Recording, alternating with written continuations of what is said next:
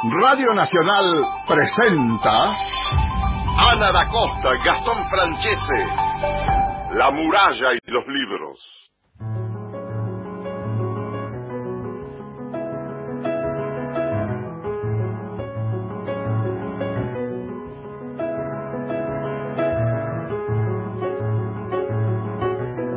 Hola, ¿cómo están? Muy buenos días.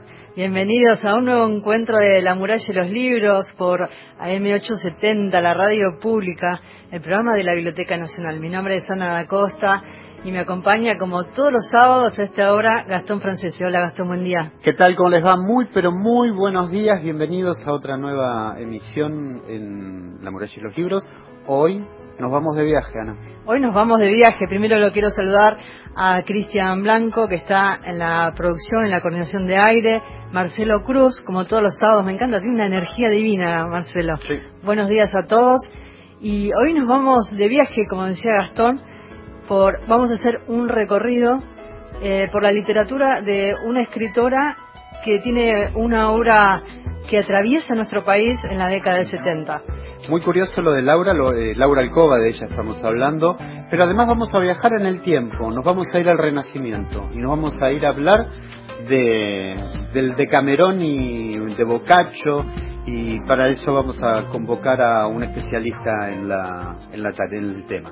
Si te parece, vamos con las vías de comunicación, así nos sentimos más acompañados por nuestros oyentes que comienzan a comunicarse. ¿A qué teléfonos? Teléfono al 0810 triple 222 0870, como la radio, como el día de Radio Nacional. 0, eh, 810 0810 triple 0870 y por WhatsApp también de todo el país. Y queremos, y es algo que la biblioteca quiere, escucharlos de cualquier punto del país, donde estén. 11 65 84 0870. 11 65 84 0870. Y uno hace amigos también. Oh. El sábado pasado, cuando terminó el programa, eh, me escribió Ricardo Costa desde Neuquén, que él es eh, docente. Bueno, estuvimos hablando anoche también. Eh, me gusta este vínculo que él tiene con los docentes desde la literatura y como formador de lectores. Así que en algún momento vamos a conversar con él, le mando un gran abrazo. Y también a Celia, a Celia Otero, que escribió Corazón Gallego, hoy comienza Ah, a le mandamos escucharnos, un beso mandamos un beso enorme. Ayer me estuvo grabando unos audios en gallego para un proyecto del Museo Libre de la Lengua, así que le mando un beso enorme. Y otro beso también a María Luján Sánchez Lazarte, nuestra community manager amiga, Ah, que siempre nos acompaña. Un muy, beso grande. Y también a Diego de Viedma, de Río Negro.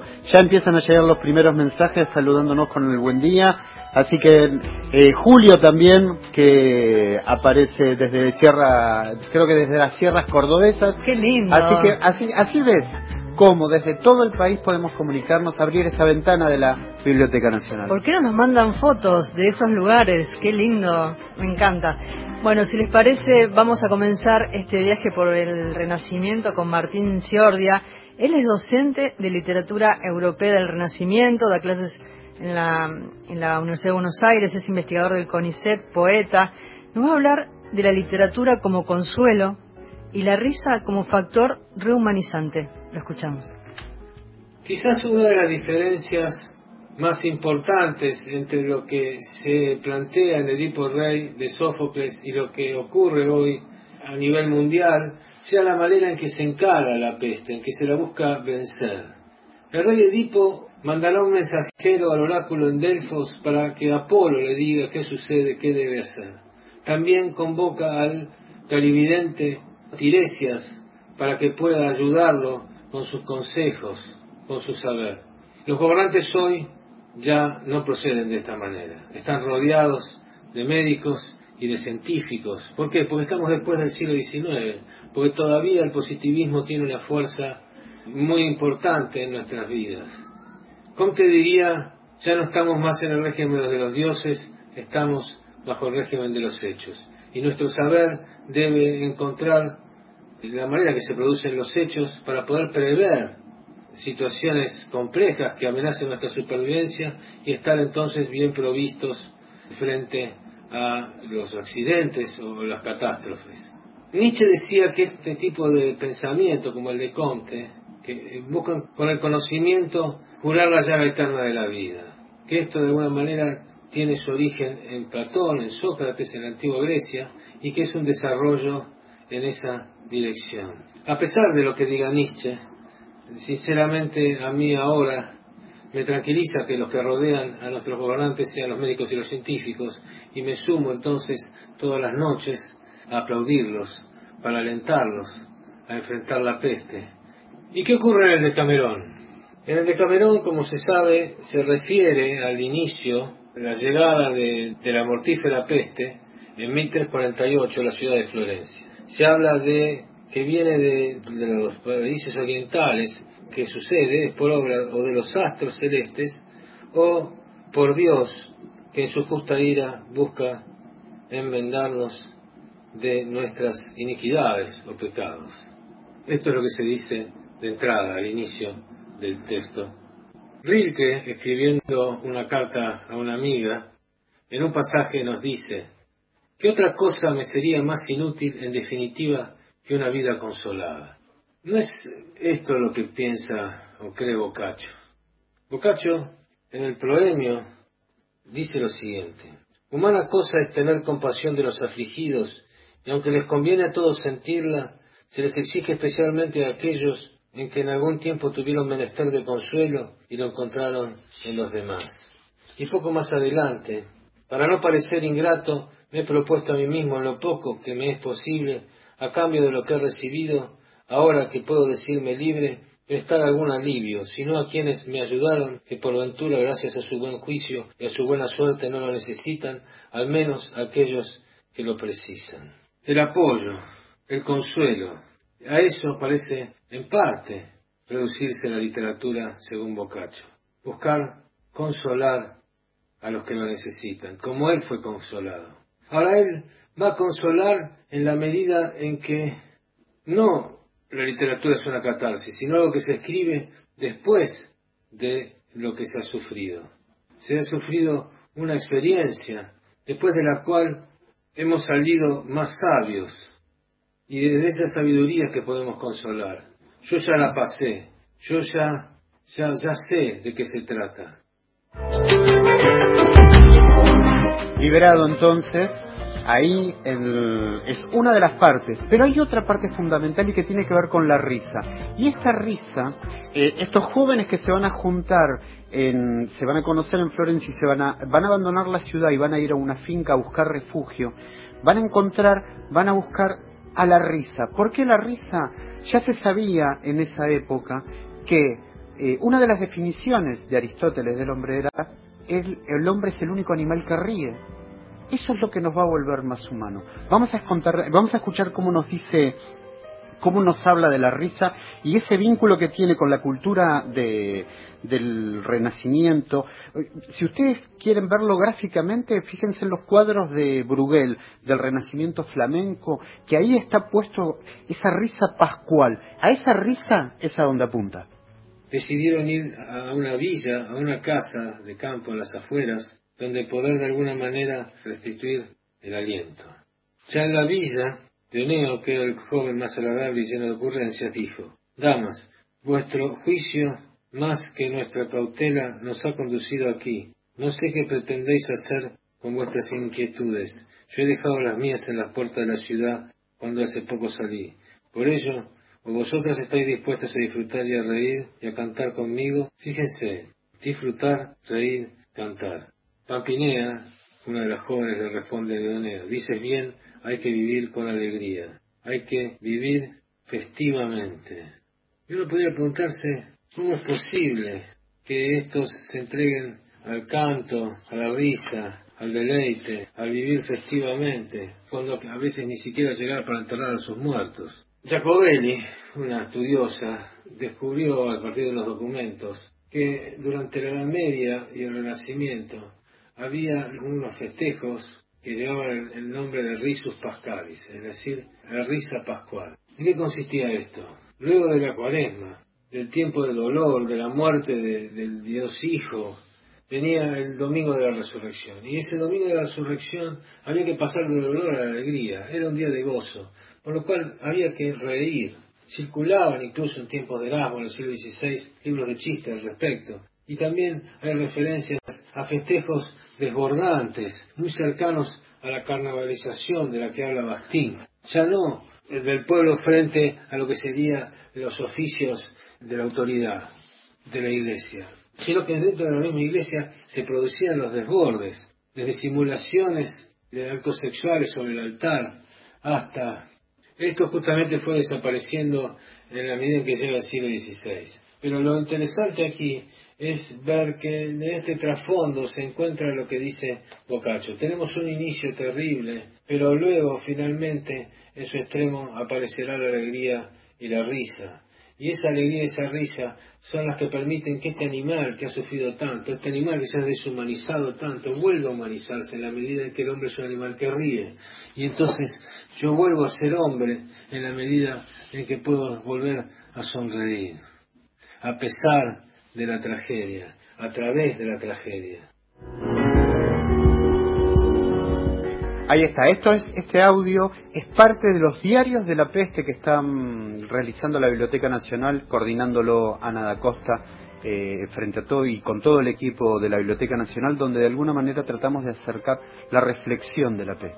Ahí está, uno de los autores, Martín Ciordia, sobre la peste. Este diario de la peste es una reflexión que nos acerca a pensar sobre la escritura, la literatura, eh, en este caso, como decía Martín, escribir después de la experiencia, ¿no? Y la risa, esta risa pascual que él hablaba, eh, también marca un signo, ¿no? De la época. Hay un texto muy bueno que es de Mijail Bakhtin para el que quiera seguir este tema, que es eh, la cultura popular en la Edad Media y el Renacimiento. Es su tesis doctoral y de casualmente de lo que se ocupa es del carnaval, de la inversión del mundo que sucede en carnaval. Es una belleza.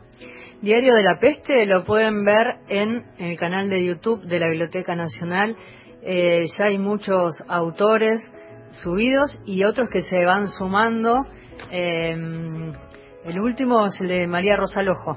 Sí. Así que pueden verlo. Y el domingo, les adelanto una primicia, mañana, Horacio González. Ah, qué lindo. Muy bien, vamos. Bueno, vamos a, los mensajes de los oyentes. ¿Llegó alguna foto, Gastón? Llegó, buen día, los escucho desde la cama. Mi nombre es Gustavo Chambreto y estoy, es un abogado de Rufino en Santa Fe al 11 65 84 08 70. Si quieren. Pero es verdad, ¿cómo es? ¿Hay que mandar una foto entonces? ¿Dónde sí, me encantaría saber dónde están eh, estos paisajes. Me, me gustó uno de los mensajes que dice que apenas salgan los Apenas sale el sol. Sol. Diego de Viedma. Diego nos va a mandar una foto, ver estos paisajes de nuestro país. Así que si quieren, eh, nos, nos mandan una foto. ¿A qué teléfono? 11 65 84 0870. 11 65 84 0870. Vamos a compartir la música a Lisandro Aristimunio con una canción nueva que es bellísima, se llama Sombra. Y eh, vos que me, dices, me decís, presta atención, presta atención a esta canción, mirá voy a ver, la letra. Voy a ver si puedo. y vamos a la música, a la tanda, y luego continuamos hasta las 8 por Nacional y en duplex con Nacional Folclórica. Y atención que se viene la entrevista con Laura Alcoba, una de las grandes plumas de Argentina y de Francia, porque hay que hablar de una escritora argentino-francesa. Su lengua materna, el castellano, su lengua de escritura, el francés. En minutos vamos a conversar con ella. Vamos a la música. Lisandro Aristimunio, en la mañana de AM870.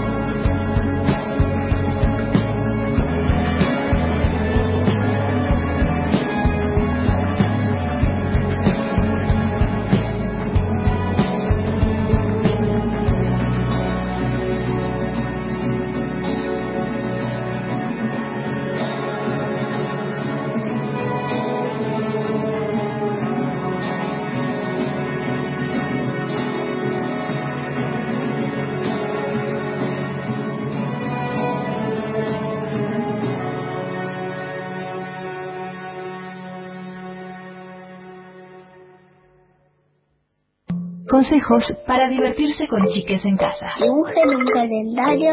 No se olviden de las comidas, de los de las tareas y no se olviden de los juegos. Chiques en casa.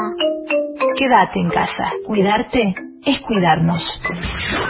Próximo programa, Déjame que te cuente. Luis Bremer. Saludamos a un mercedino, al querido Felipe Piña. Tierra Adentro, Guillermo Stronati. Mi viejo armaba conciertos y una vez llevaron a Pugliese y necesitaba que el piano esté un poquito en una tarima. ¿no? Y dijo, además acuérdate que tiene que estar a 4.40. Sábados y domingos, desde las 13.30. Alguien malinterpretó la cuestión y lo puso en un andamio. Le dijo a Pugliese que cuando llegó, mire maestro, lo máximo que le pude poner fue 3 metros de 10, que si no lo levantaba. y el viejo que era tan hermoso, dijo, bueno, pero por lo menos póngame una escalerita. Claro, le, le siguió la corriente, digamos. Por Nacional, la radio pública. Unidos por Nacional, reconstruyendo la radio pública. Ahora, Nacional, en todo el país. 7 de la mañana, 20 minutos. Para prevenir el coronavirus es importante limpiar los objetos de uso frecuente. Conoce este y todos los cuidados preventivos en www.argentina.gov.ar. Argentina Unida, Ministerio de Salud, Argentina Presidencia. Hola, soy Luis Pesetti y este domingo de 14 a 16 horas vamos a encontrarnos en el abrazo más grande del mundo. Un programa con música, acertijos y lecturas para grandes y chicos. Con música para bailar con la escoba y transpirar solos, en pareja o en familia. También otras canciones para evocar los gigantescos espacios verdes de nuestros afectos. Este domingo de 14 a 16 horas, la radio va a ser nuestra casa y nuestra plaza. En el abrazo más grande del mundo. Luis Pesetti. Nacional, la radio pública. Querida Radio del Estado, Radio Nacional, quería felicitarlos por el programa. Vivo fascinado con los programas de ustedes desde que yo era chica cuando vivía en Tucumán y los escuchaba. Soy Ricardo de Palermo y les agradezco la gran gestión que hace Radio Nacional desde siempre, hace 50 años que la escucho. Estoy escuchando en la Junta Santiago del Estero. Mis mejores deseos. Si querés escucharte por la radio pública, llamanos desde cualquier lugar de la Argentina al 0810 222 0870. Muchas gracias. Nacional. Muy feliz. La radio pública. Soy Luis Martínez, a todos los oyentes de Radio Nacional les recomiendo quedarse en casa, aguantemos con esta cuarentena, seamos solidarios y mandarle un saludo muy grande a toda la gente que está en el frente de batalla, en el tema sanidad o los que están cuidándonos y también a los que están reponiendo para que podamos pasarla lo mejor posible, pero siempre quedándonos en casa. Un abrazo muy grande. Quédate en casa. Cuídate, cuidanos. Nacional, la radio pública. Continuamos en La muralla y los libros.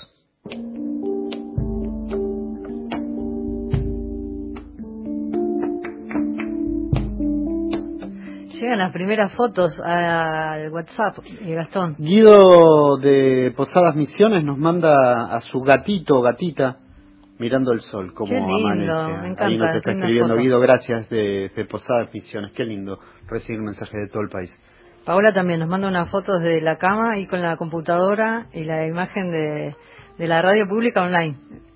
Así es, muy bien, vamos arriba entonces. Vamos con... A Francia nos vamos. Nos vamos a Francia y querés París. que empiece con, con la lectura de este mensaje por Instagram. Yo creo que eso va a definir un poco dónde está.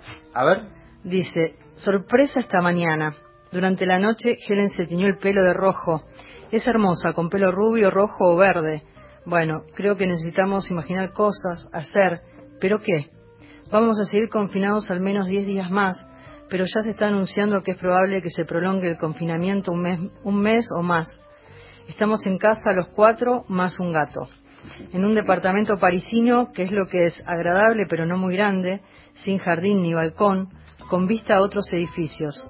Lo suficiente habitualmente porque estamos acostumbrados a trabajar fuera, que yo suelo instalarme en el café de abajo, es un poco mi segundo buró, pero que ahora está cerrado como todo en París. Esto va a durar y no es fácil.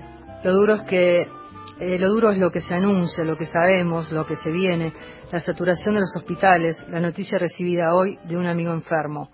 Pero Helen se tiñó el pelo de rojo violeta y en las plantitas de la ventana se ve que se viene la primavera. Entonces, eso voy a hacer hoy. Las voy a regar. A cuidarse, por favor. Esto lo escribió Laura Alcoba en su cuenta de Instagram y con ella vamos a hablar desde París.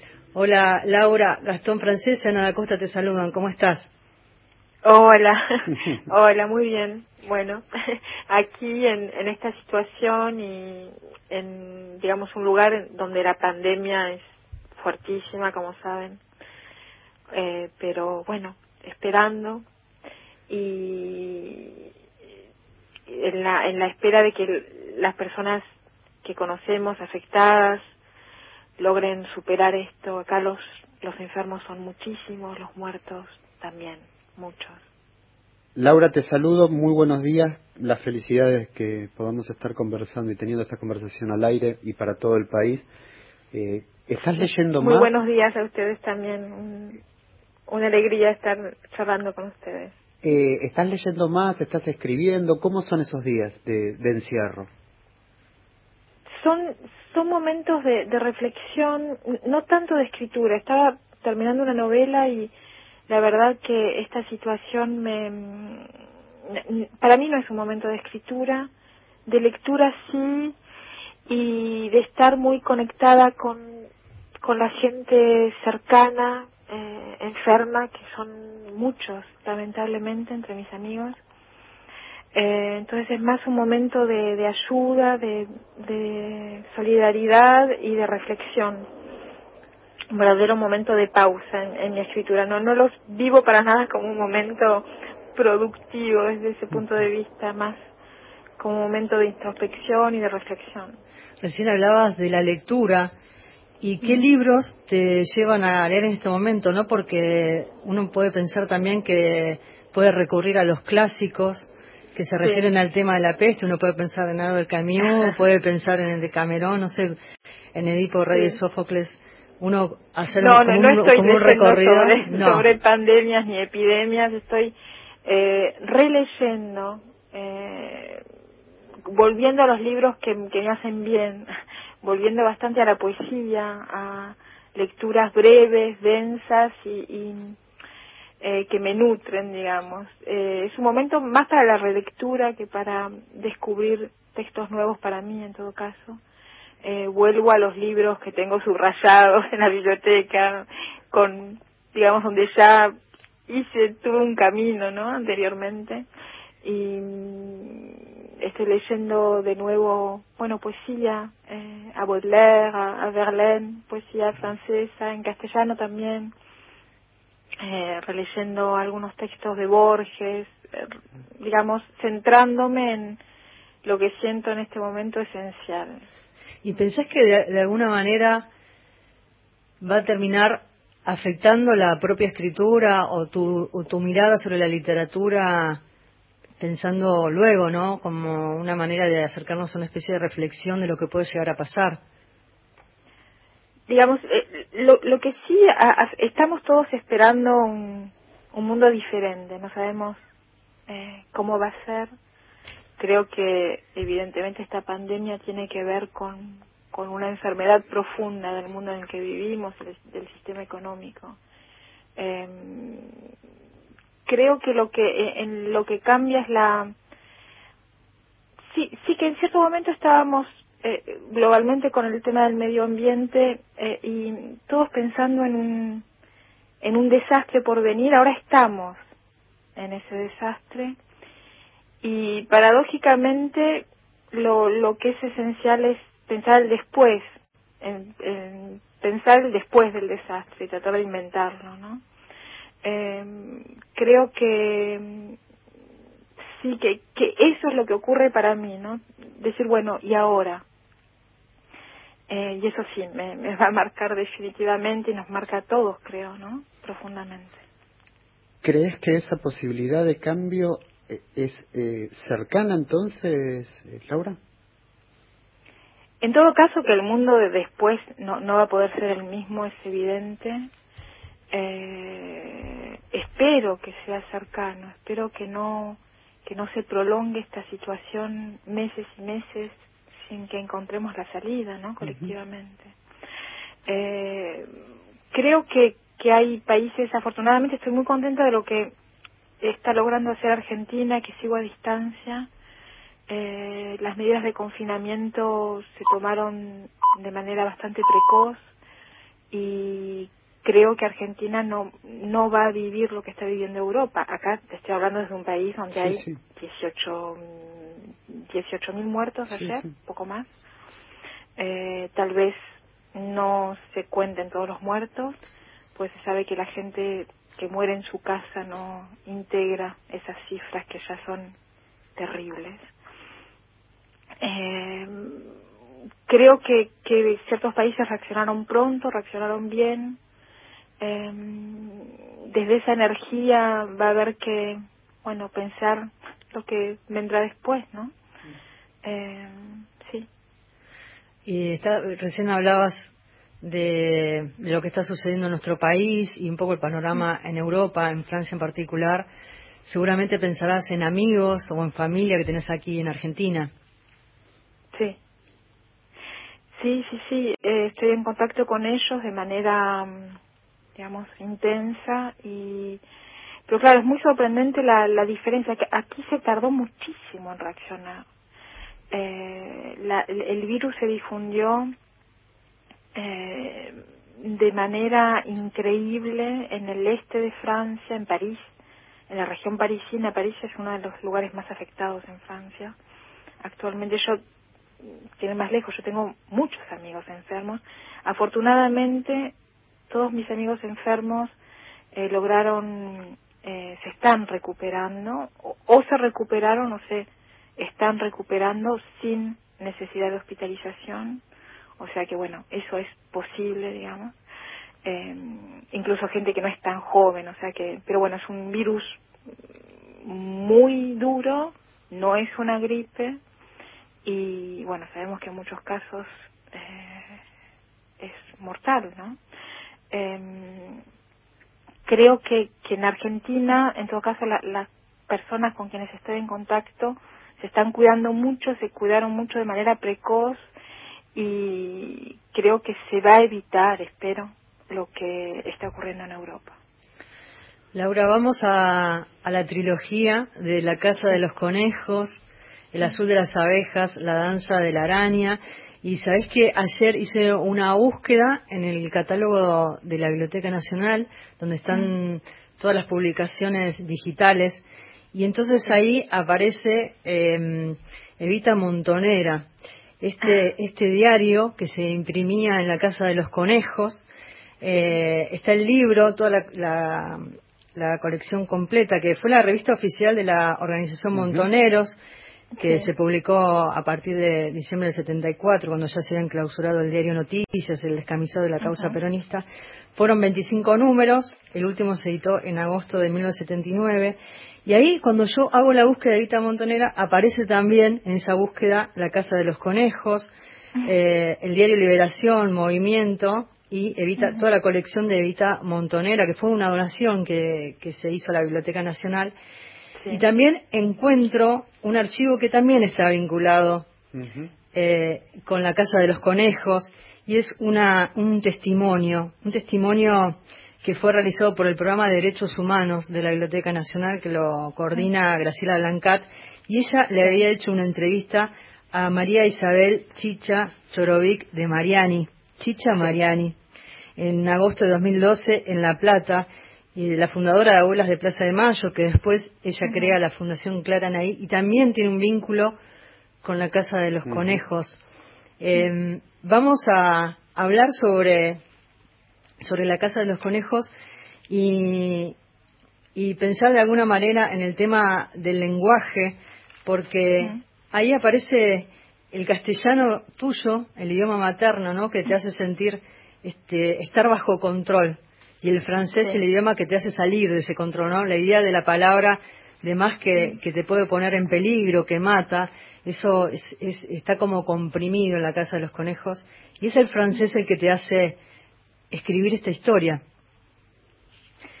Sí, sí, es el francés al mismo tiempo.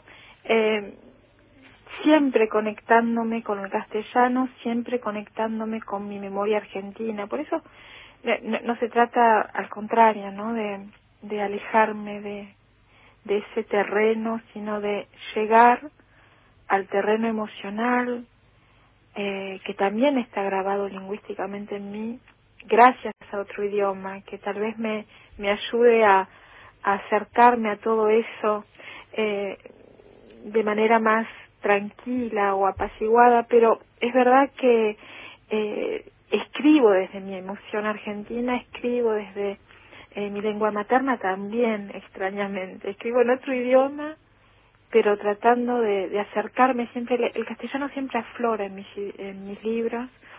En la Casa de los Conejos hay un, varios momentos en que aflora el castellano, las palabras cruzadas, eh, en, incluso en, la edición francesa están en castellano, mm. otros momentos la palabra embute está en castellano. De cierto modo se trataba de sacar el embute de la memoria eh, muchas cosas. Eh, Le dedicaste un capítulo a la casa, en la Casa de los Conejos, ahora vamos a hablar de esa, la palabra embute. Mm. Eh, eh, sí, es un, un capítulo y es la primera palabra que escribí al empezar a, escribir La Casa de los Conejos. La primera palabra que escribí fue esa, me vino en castellano, me vino desde una jerga de otro tiempo, me vino desde, desde el túnel de la memoria. La, la palabra embute en francés, ¿cómo la, la resolviste? no la resolví, queda así, queda así en castellano, está escrita, inscripta en castellano. Por eso yo escribo en francés, pero dentro de mis libros siempre está como incrustada mi lengua materna como como piedras que estarían dentro eh, como cosas incomprensibles que están eh, así colocadas eh, en desde el idioma materno eh, y esa palabra embute está así tal cual como estamos diciendo.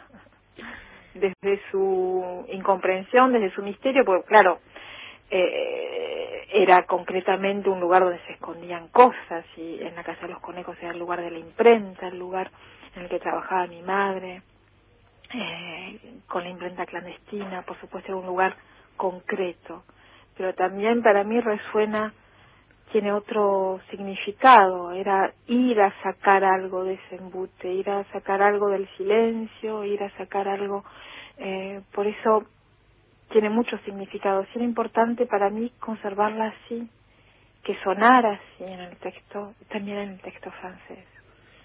Curioso. Eh, con todos esos sentidos que para mí tiene la palabra, concretos y también simbólicos. Laura, precisamente allí quería ir también un poco a, jugar con lo simbólico, si el lenguaje es lo simbólico, por, obviamente. Me parece que hay una paradoja muy interesante en convertirse en escritor argentino en lengua francesa. Y no estoy, no, no, no, no, estoy bromeando, digo, me parece el peso, la importancia que tiene, Ana señalaba recién, esa niña que había aprendido a, o, que tenía que callar, mm. esa niña eh, va a utilizar el francés tiempo después, de alguna manera, y eso es lo que le va la va a volver a traer hacia Argentina, hacia la literatura. Eh, y hay algo que vos eh, permanentemente señalás que es, a veces el francés permite jugar con el silencio de otra manera que lo que a vos te estaba sucediendo con el español cuando eras niña. Mm. Sí, sí, creo que, ese es el, movimiento de, mi escritura, em, como seguir un hilo lingüístico que viene del exilio, que viene de acá, que viene de esa otra parte de mi historia, pero para acercarme al silencio argentino, para acercarme a esa historia eh, que, que llevo dentro desde hace tanto tiempo.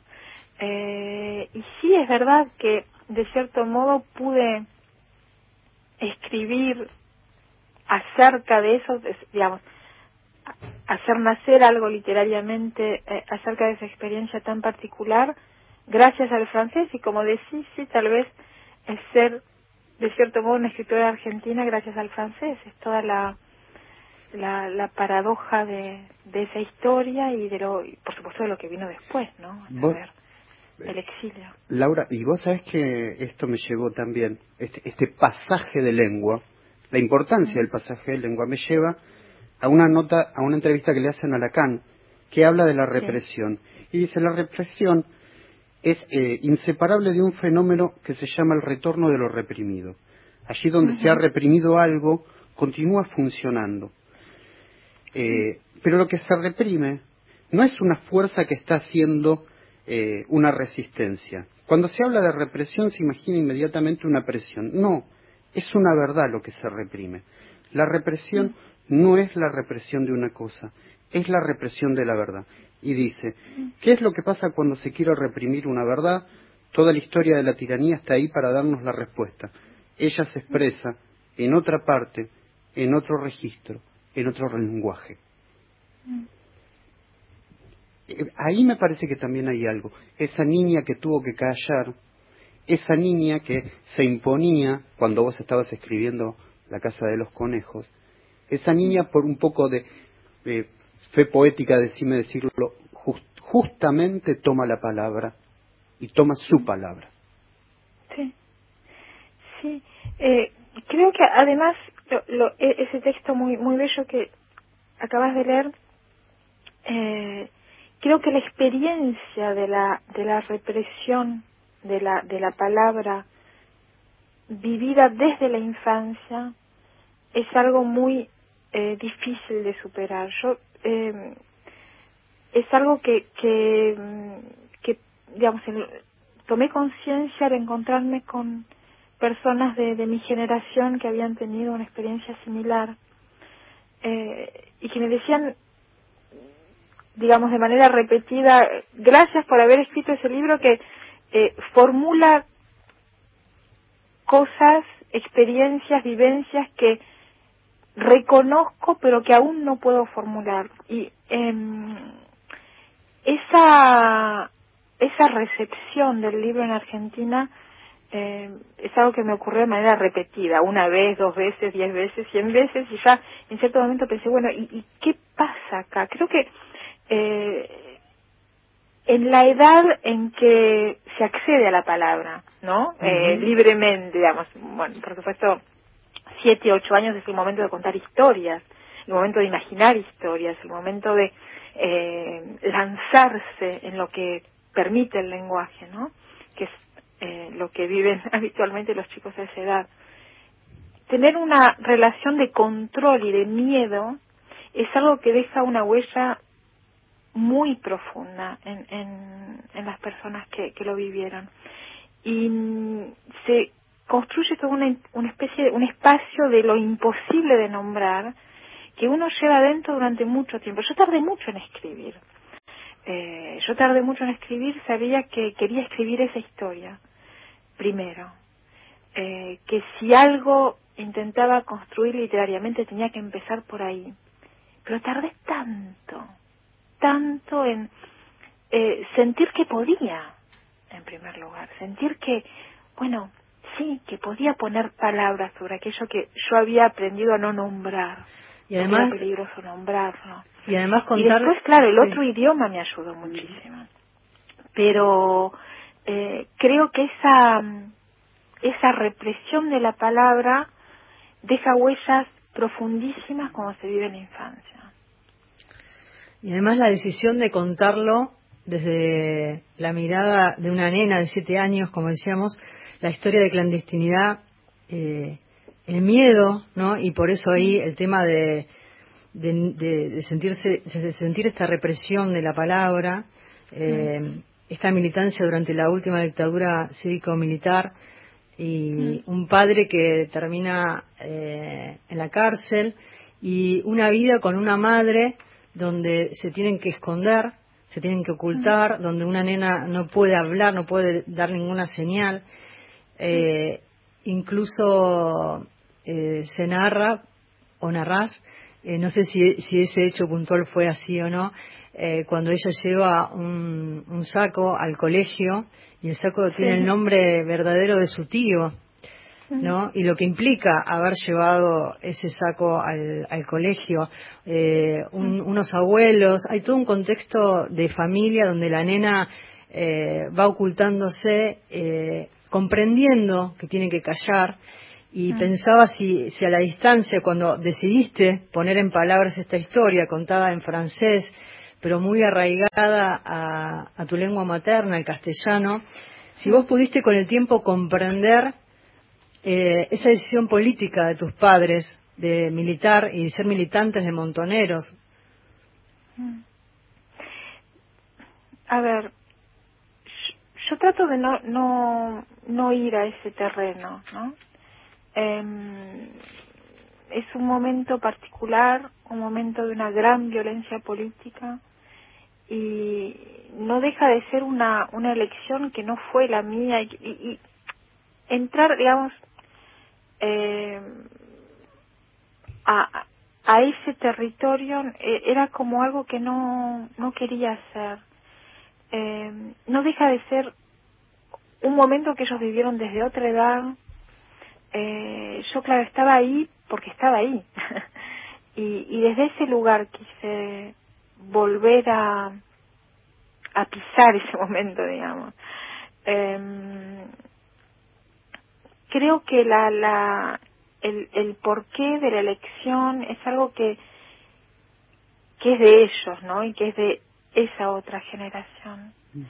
Em, en todo caso, yo no, no quise ir hacia ese terreno y creo que si, si toda la Casa de los Conejos está construida desde una voz infantil es por ese motivo. Era el lugar en el que yo me sentía poder contar algo.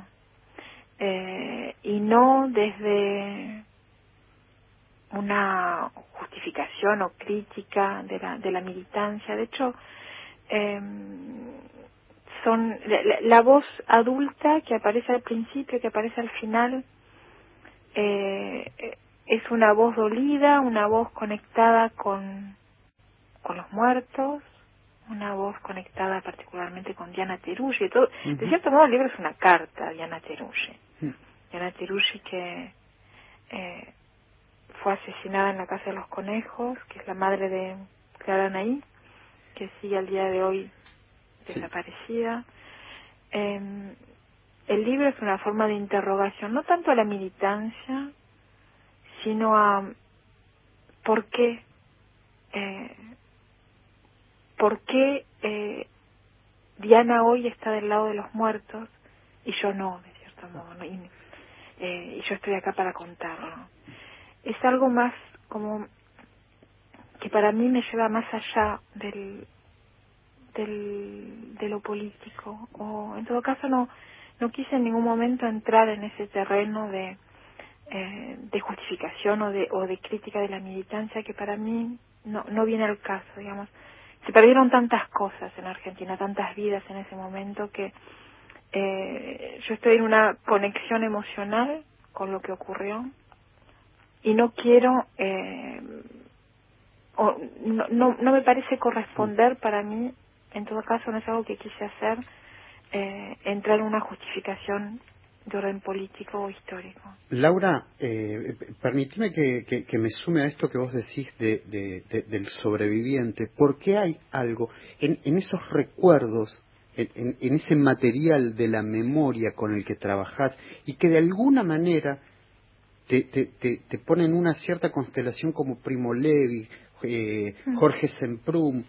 Eh, mm para mí fue muy importante la lectura de Jorge Semprún. Fue muy, muy importante el, su educación de, de, trabajar con él en un momento y fue una de las primeras personas a quien le, envié Manege, bueno, la, la, Casa de los Conejos, en el momento de la publicación. Eh, para mí fue muy importante Jorge Semprunes.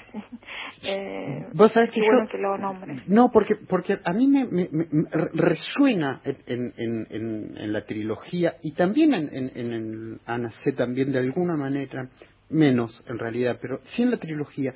Y recordé esas palabras de Jorge Semprún, llegué a la certeza de que seguir escribiendo era mantener en la memoria a la muerte y que terminaría por suicidarme.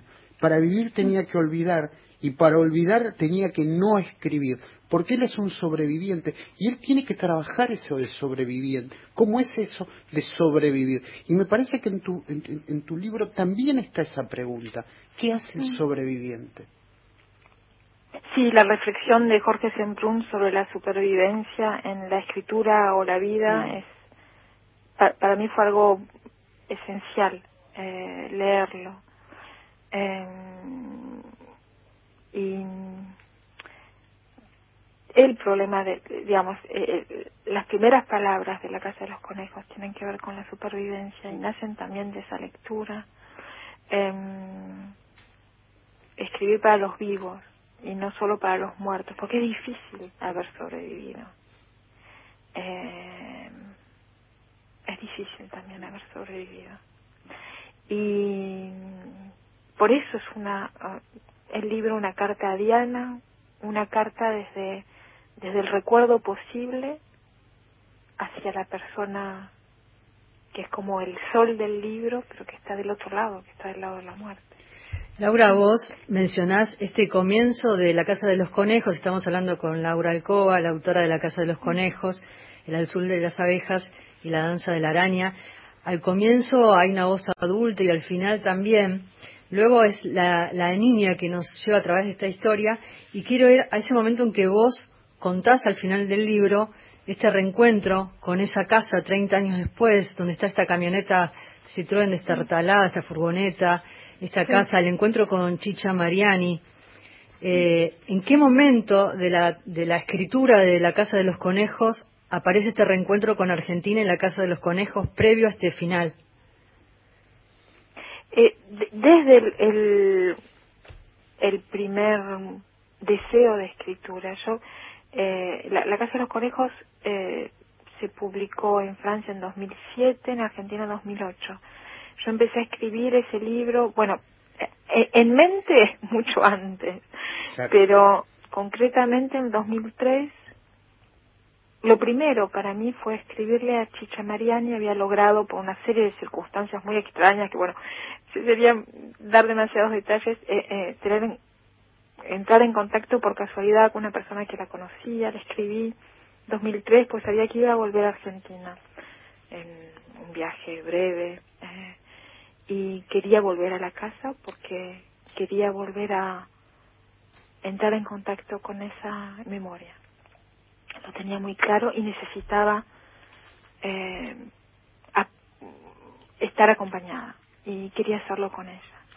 Pero claro, yo le escribí en 2003 ella no sabía de, de mí ni de mi madre desde 1976. Eh, le escribí un mail en 2003 diciéndole, no sé si usted se acuerda de mí, eh, me llamo Laura, viví en la casa en que vivió su hijo. Bueno, un mail, como el que se puede escribir una persona con quien se entra en contacto después de años y años y años. Eh, y creo que la, la respuesta de Chicha Mariani a ese mail es la, la, digamos, lo que está al origen de toda mi escritura. Me contestó inmediatamente, Laurita, como si yo aún tuviese la edad que tenía en el momento en que, en que viví en la casa de los conejos.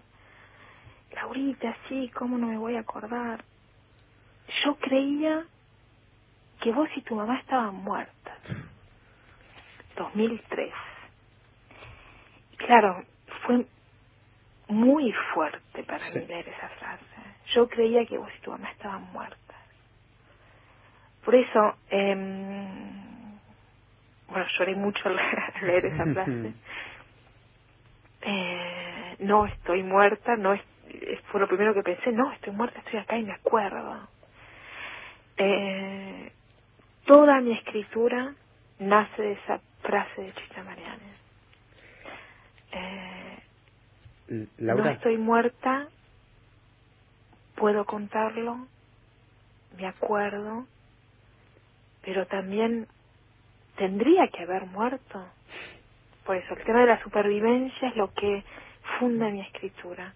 Y cuando yo leí esa frase, me, bueno, la emoción fue muy profunda, pero la certeza de que tenía que escribir también. Laura, voy, a, voy a convocar a otra persona más que, que, que, tuvo mucho que ver, en este caso, con mi encuentro de tus libros y de la Biblioteca Nacional, y es Leopoldo Brizuela, porque fue el traductor de, de, varios de tus libros. Eh, Leopoldo laburaba en la biblioteca buscando eh, colecciones. Y hay, eh, hay, hay un vínculo muy estrecho entre él y vos y hasta incluso creo que lo has de alguna manera cuando cuando tradujo también lo llevó a él a un episodio similar a una a, encontrarse con esa con esa patota en la casa y que él toca el piano. Que él es de la plata además era de la plata. claro. Sí. Y, Sí, fue muy fuerte eh, toda la el, el vínculo con, con Leopoldo Brizuela a distancia.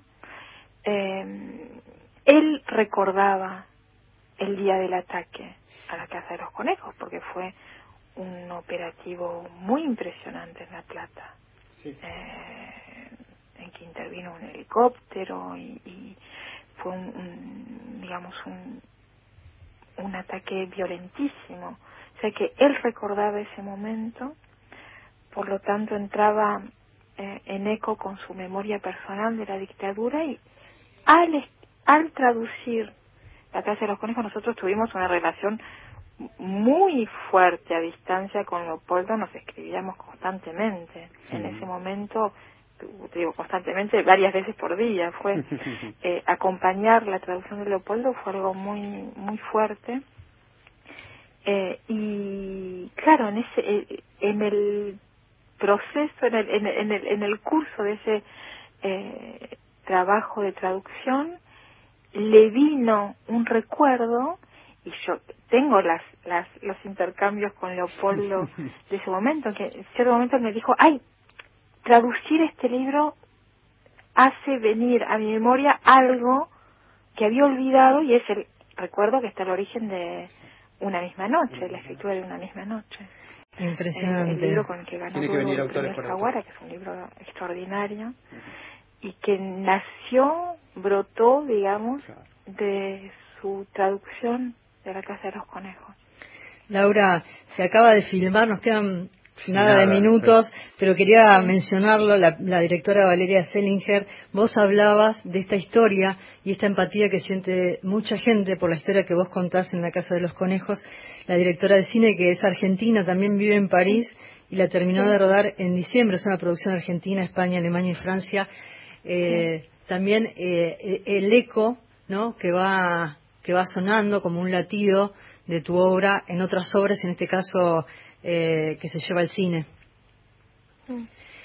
Sí, la, la película de Valeria, eh, bueno, está eh, eh, terminada, eh, fue seleccionada para varios festivales eh, y claro, de cierto modo esta pandemia la, la eh, retrasó todo, ya ganó un premio importante en, en un festival en New York que tuvo lugar a, a distancia, eh, con el, digamos, sin las proyecciones eh, que se esperaban, pero en línea, y se ganó el premio del mejor largometraje. Ojalá podamos verla pronto acá.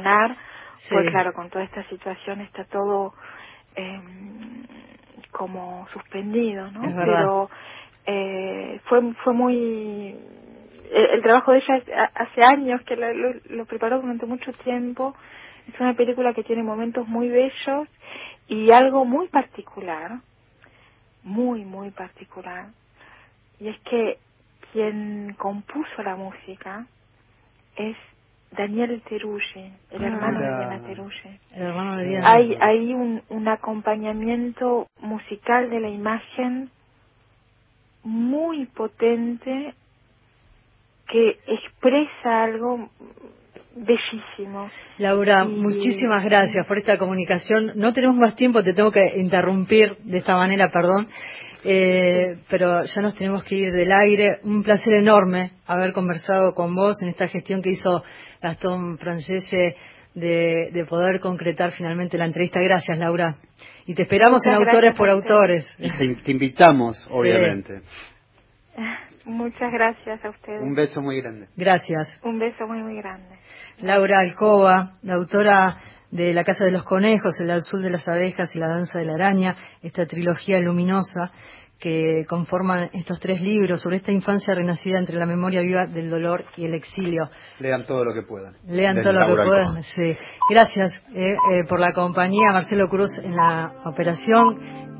Cristian Blanco en la producción. Nos despedimos hasta el próximo sábado. Que tengan buena semana. Chao, cuídense.